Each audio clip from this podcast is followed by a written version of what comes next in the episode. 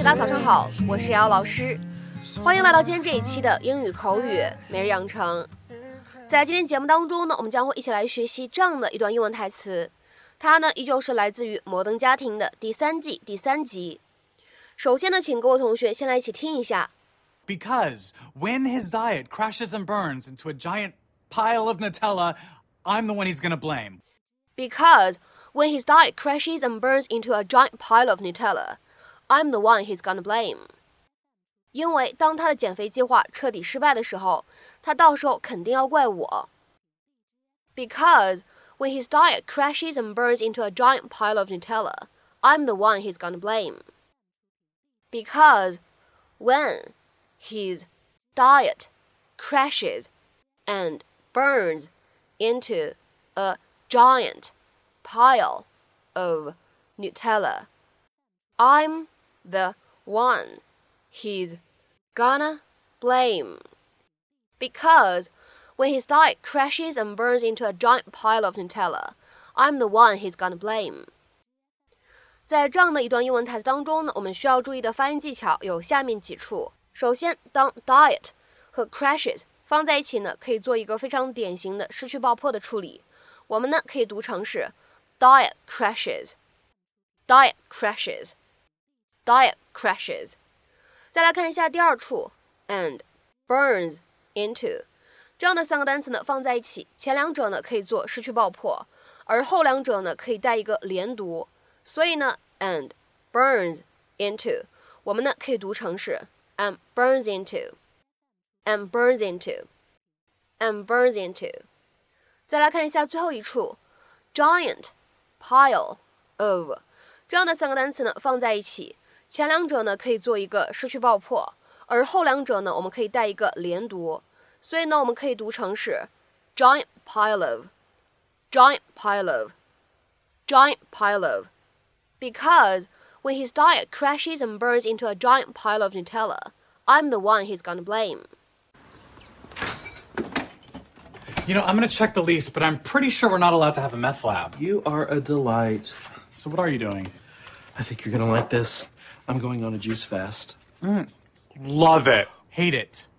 Let's face it, a well fed Cam is hardly a model of emotional stability. Now, deprive him of food, and stage by stage, it's a slow descent into madness. Stage one, the clean sweep. Poison. Poison. Poison. Do, you think that this is the best week to be doing this? Why not? Well, we had that charity thing at my boss's house. Oh, so what? I'm supposed to put off my quest for wellness until we're no longer socially in demand? That will never happen. I'm too charismatic. No, no, not the cookies. Of course, the cookies. Why do you always want me to fail? Stage two, attack Mitchell because when his diet crashes and burns into a giant pile of Nutella, I'm the one he's gonna blame. Well, no, not this time. You know what? I'm gonna do the fast with you. I think it's a great idea, and we should do it together so we're on the same team. You know, us versus food. I know what you're doing. And I really appreciate it. Oh, no, it'll, it'll be good for me. I've actually put on a few pounds. Yeah, so. well, you know, I didn't want to say anything.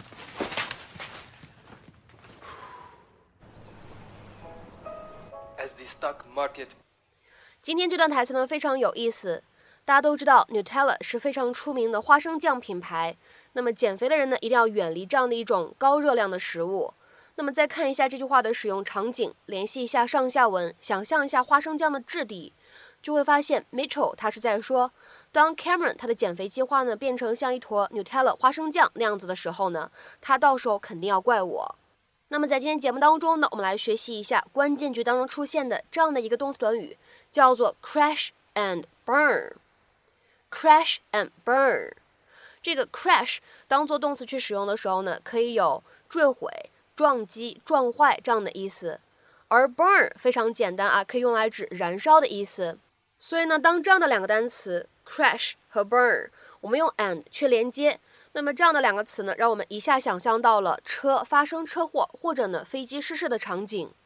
所以我们说这样一个动词短语 crash and burn，它的字面的意思就是飞机失事。车呢发生了严重的车祸。通常来说呢，不光有碰撞，还着火，发生了火灾，是这样的场景。Literally to crash and catch fire, typically instead of a car or airplane. 那么下面呢，来看两个例子。在这样的两个例子当中呢，我们的动词短语 crash and burn 都使用的是它字面的意思。第一个，Her car crashed and burned, but she survived the accident. 她的车撞车还着火了，但是她在那场事故当中幸存了下来。Her car crashed and burned, but she survived the accident. 再比如说，我们来看第二个例子，The small plane crashed and burned just after it took off. 那架小飞机在刚刚起飞之后就失事坠毁了。The small plane crashed and burned just after it took off。那么下面呢，我们再来讲一下这样的一个动词短语 crash and burn 它的一个引申含义。经常呢可以在口语当中引申成为彻头彻尾的失败这样一个意思。To fail at something completely and dramatically。比如说下面呢，我们来看一些不同的例句。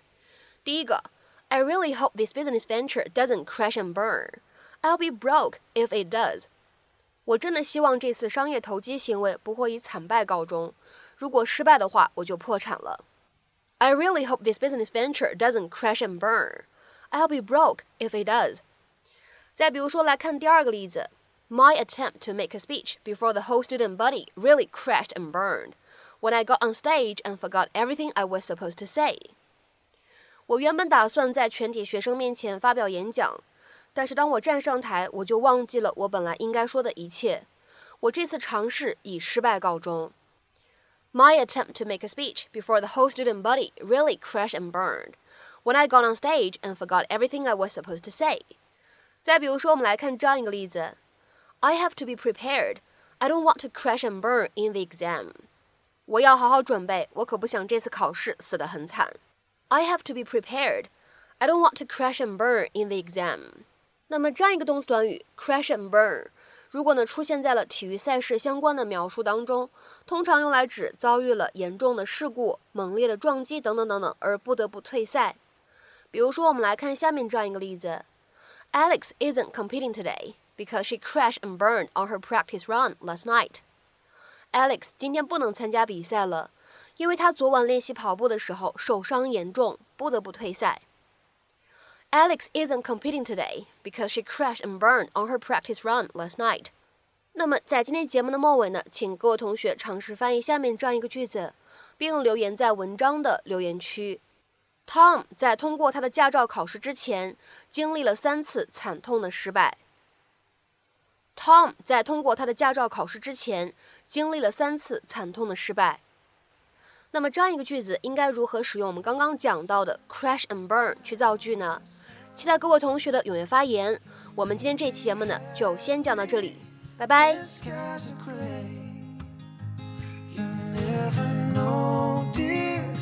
Always love you.